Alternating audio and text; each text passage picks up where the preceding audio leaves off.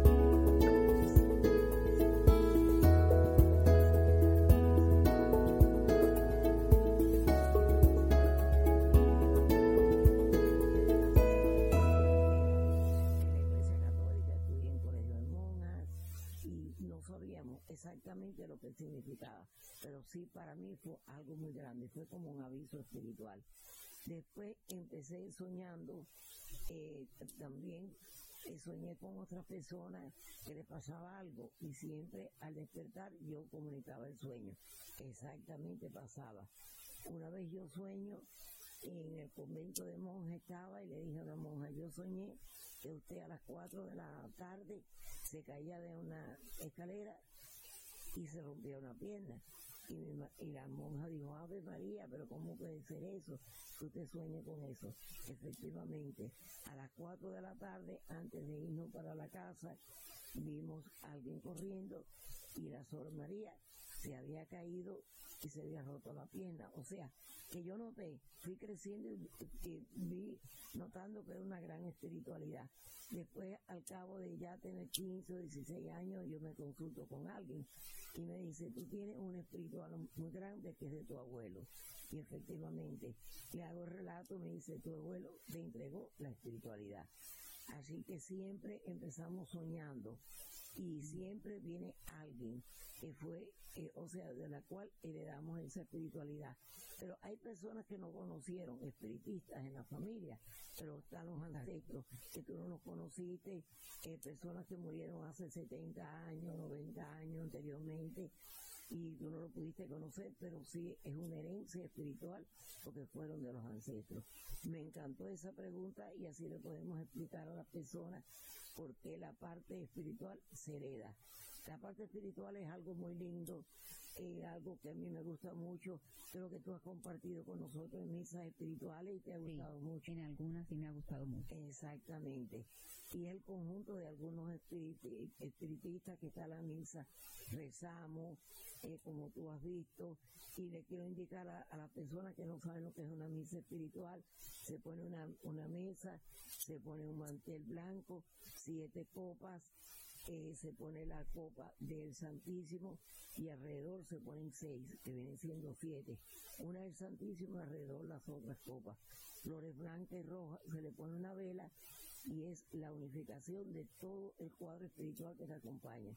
Eso es muy bueno que lo hagan en las casas, no tienen que exhibirlo, lo pueden poner en su cuarto, lo pueden poner en una, parte discreta, pero sí toda la se semana ponerle agua bendita y con colonia despojarse y hacer así y limpiar lo que es el aura espiritual. Y también tenemos las personas que, hay personas que me han dicho, ¿por qué a una persona le pasa esto o necesita la espiritualidad y la otra persona no? Eso viene con los astrales. Ya cuando tú naces, ya tú traes fijo lo que es tu astral. Eh, unos nacen para una cosa, otros nacen para otro. Mira, hay distintas religiones. Unos nacen para evangélicos, unos nacen para testigos de Jehová, unos nacen para ser católicos y otros nacemos para ser espirituales. Porque imagínate, si todos pensáramos lo mismo, pues cómo sería el mundo. Y eso es una parte que yo siempre digo, no importa la religión que tú tengas, todas se acercan a Dios. Y siempre debería de haber una unión que es muy difícil que lo haya. Pero sí quisiera que alguien se, se sentara un día de distintas religiones y entendieran por qué son que una persona piensa de una manera y otra de otra. Pero todo viene siendo lo mismo, fíjate que en Dios. En la región de nosotros, Yoruba, hay personas que piensan que nosotros no creemos en Dios sobre todas las cosas. Imagínate que tú cuando te inicias la religión tienes que ir a la iglesia católica, arrodillarte y pedirle a Dios y hacer un juramento de que esta es una religión para el bien y que la iglesia está abierta católica para nosotros. Ir a la iglesia los domingos, escuchar misa, inclusive cuando yo hago consultas, siempre mando a las personas que den primero una misa, una misa por la iglesia y después vamos a dar las espirituales, para que el espíritu ya esté con un poquito de luz. Porque hay espíritus que, por ejemplo, agarran la luz rápido ¿Por qué? Porque fueron personas que se atendieron en la vía espiritual, personas que nacen con un astral limpio, personas que no tenían perturbación. Pero las personas que mueren, como hemos hablado otras veces, abruptamente, le cuesta mucho trabajo recibir la luz y llegar a la dimensión que tienen que tener. Pero si tú das misa por la iglesia, nos ayuda muchísimo a que cuando ya vayamos a dar la misa, ya el Espíritu reciba un poco de luz y nos deje saber a nosotros cómo se siente qué mensaje tiene para la familia. Yo vivo enamorada de la parte espiritual, porque es una, una parte que es muy bonita, porque te puedes acercar a los familiares, ver cómo están, algún mensaje que ellos quieran dar, como por ejemplo se han dado misas para tu mamá. Y yo tuve el placer de estar en una misa con tu mamá y ella se comunicó contigo. Fue muy emocionante y muy hermoso, muy bonito. Nunca pensé que eso pudiese suceder. Y me sentí muy complacida. Qué bueno, qué bueno. Y entonces yo pues le invito a las personas que cualquier cosa, cualquier pregunta, que me llamen siempre para poderles explicar lo que es una misa espiritual, ponernos de acuerdo. Y yo con mucho gusto participo en la misa y estoy dirigiéndole la misa. Eh, me preguntaste un día que cuántas personas necesitamos para una misa. Sí, cuántas personas. Exactamente, yo me gusta siempre hacerla con tres, cuatro y cinco espiritistas, porque uno ve una cosa, el otro ve otra cosa y el otro ve, por ejemplo, algún mensaje que yo no lo vi en ese momento y la otra persona que no vio la otra persona el mensaje y ahí es un complemento.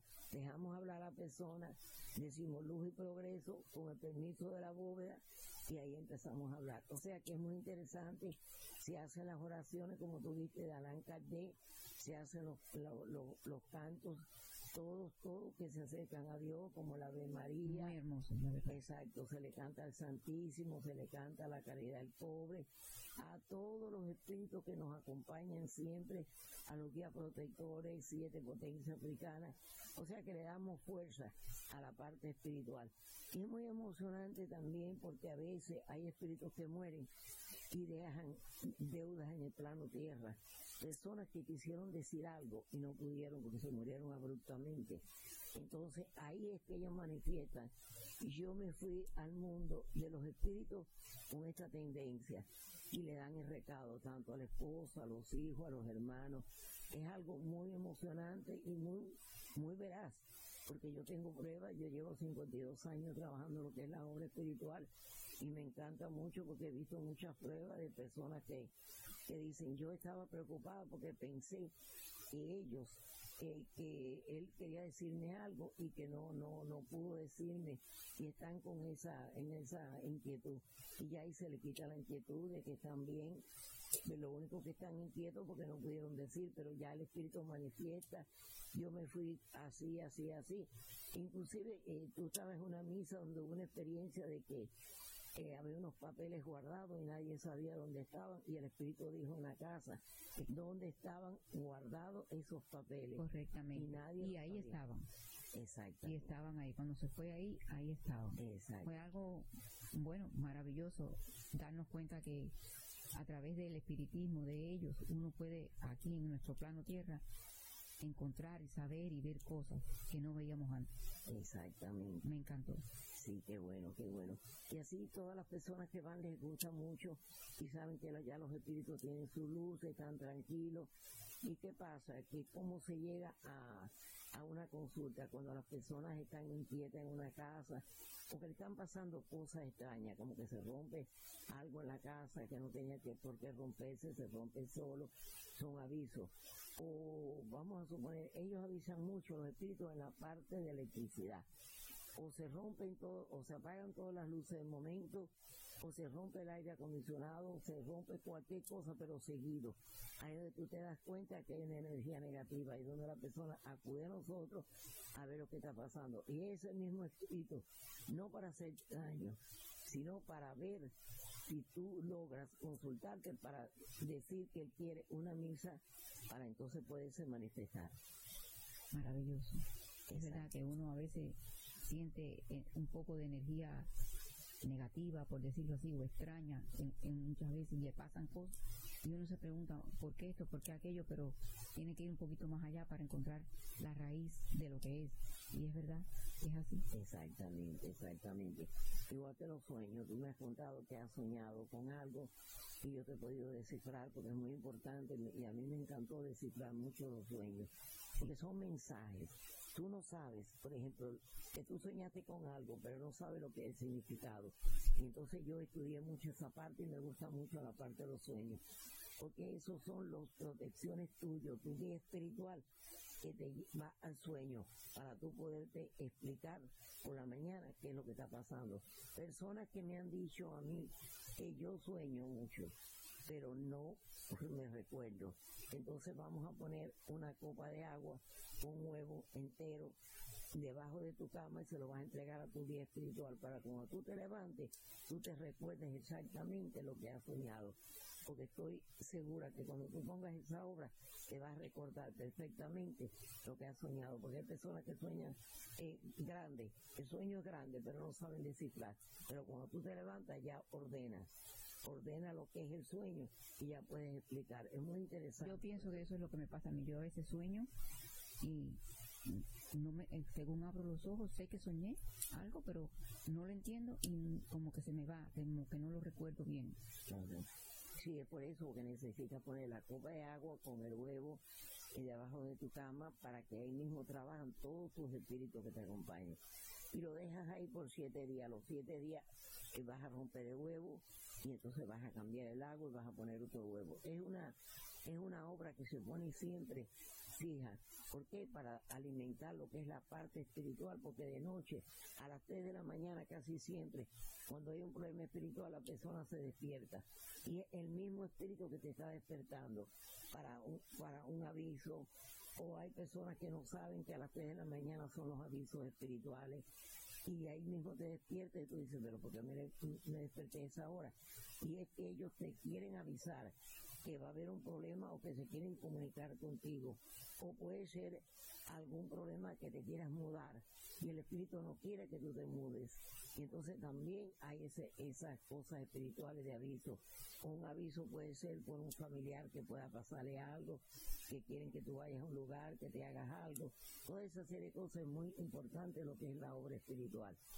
Siempre yo le aconsejo a las personas que pinten de blanco la casa porque es muy importante tu hogar, donde tú vives, donde está tu techo. No lo pinten de otro color que no sea blanco, porque ahí es tu templo.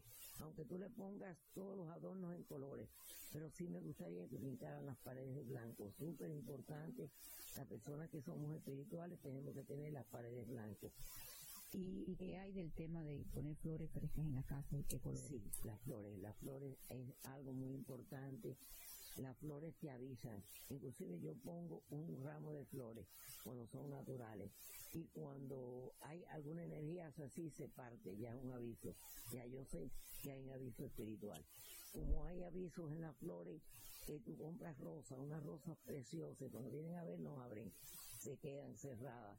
¿Por qué? Porque hay una espiritualidad negativa y toda esa serie de cosas son avisos espirituales que te dan lo que es las flores.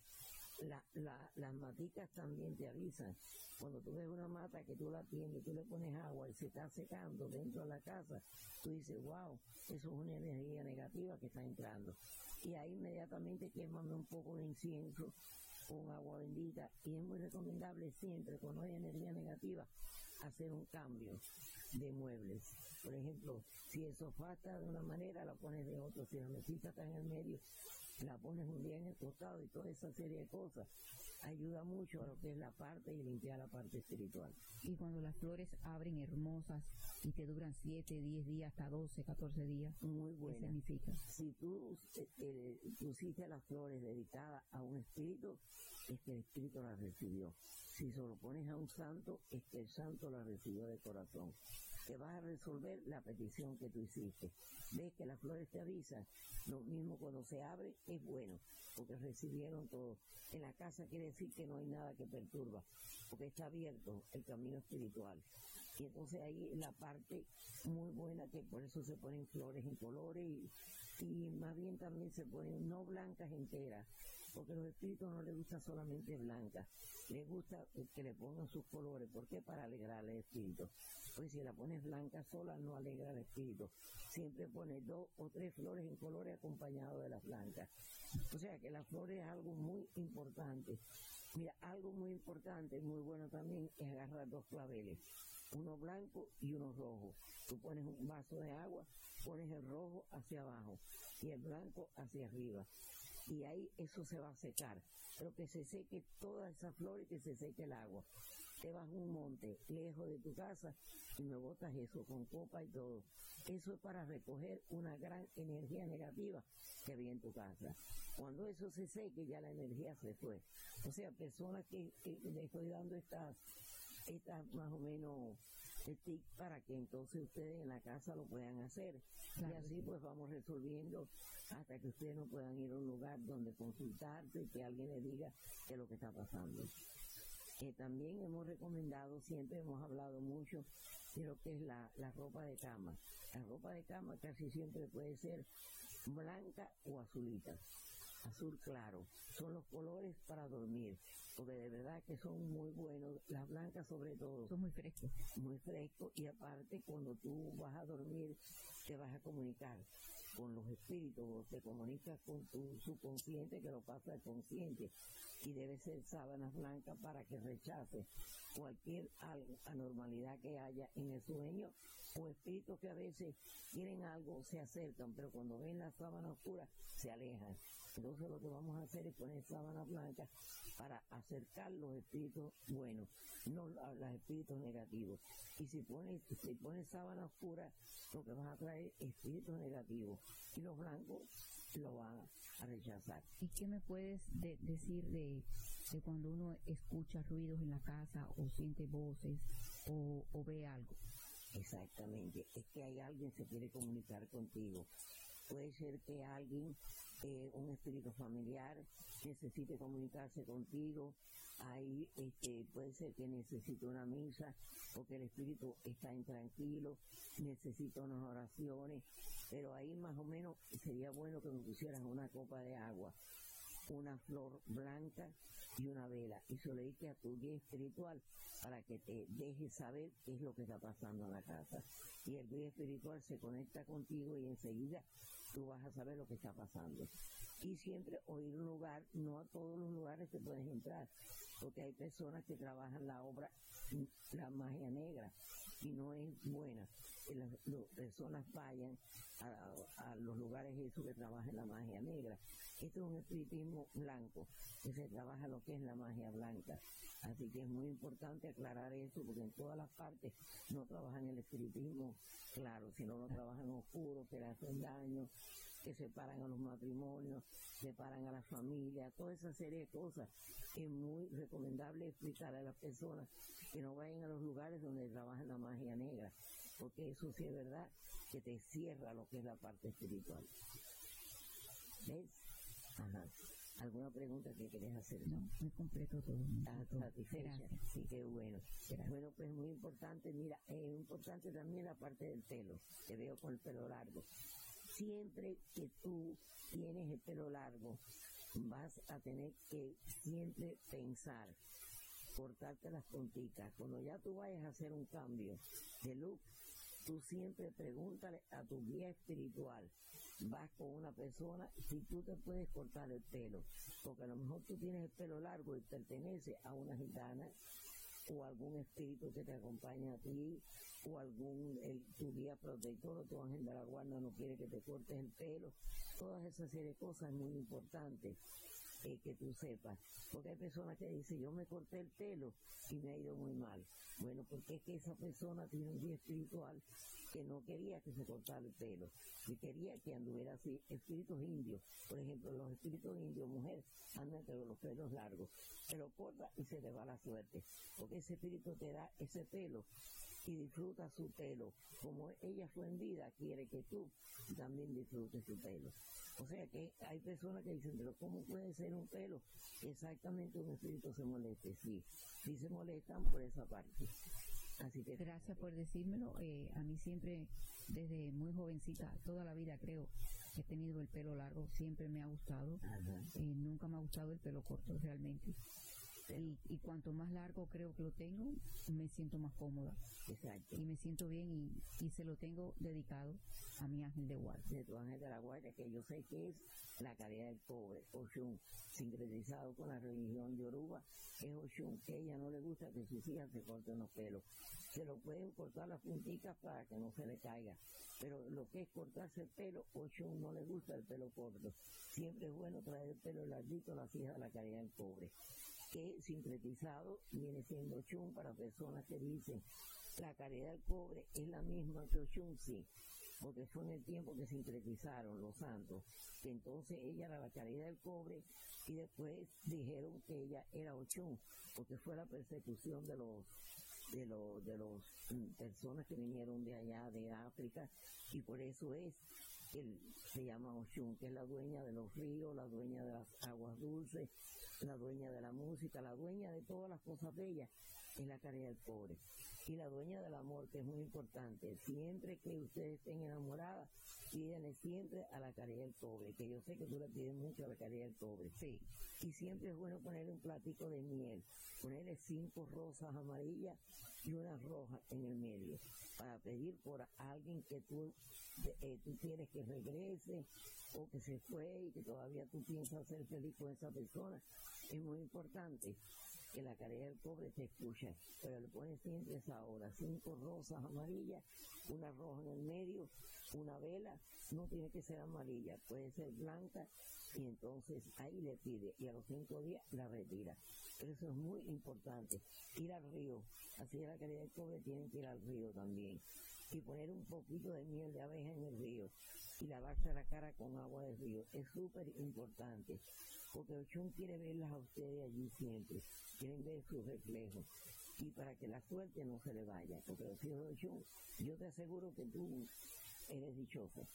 Lo único donde ustedes, las hijas de Ochun, tienen algo que en el amor siempre han sufrido un poco, porque fue una santa que sufrió mucho en el amor. Es una leyenda muy grande que un día... eh, Un día tenemos que hablar de ese tema, muy 10 interesante. programas o 20 programas para hablar solamente de ese tema. Ella vivió enamorada de, de, de alguien y no pudo ser, se enamoró de otra persona y no pudo ser. O sea que ustedes, las hijas de calidad del pobre, en esa parte siempre han tenido conflictos, pero nunca han dejado de ser felices porque siempre han tenido eh, alguien que los reemplace. ¿Qué le parece? Habrán tenido muchas muchas cosas que han pasado, pero siempre ha tenido alguien que les consuele. Esas son características de las hijas de Ochón. Muy tristes a veces, pero muy contentas también. Y ustedes, aunque estén tristes, nunca lo reflejan, porque son hijas de la caridad pobre, las hijas de la alegría, la música, donde nace todo lo bello. Ustedes son hijas, así que no Siempre queremos estar lindas. Exactamente, tienen que salir a la calle arregladas, no pueden salir a la calle desarregladas, porque ese es el día que tienes la prueba que te encuentras una persona que hace tiempo que tú no ves y entonces ahí es donde está el problema.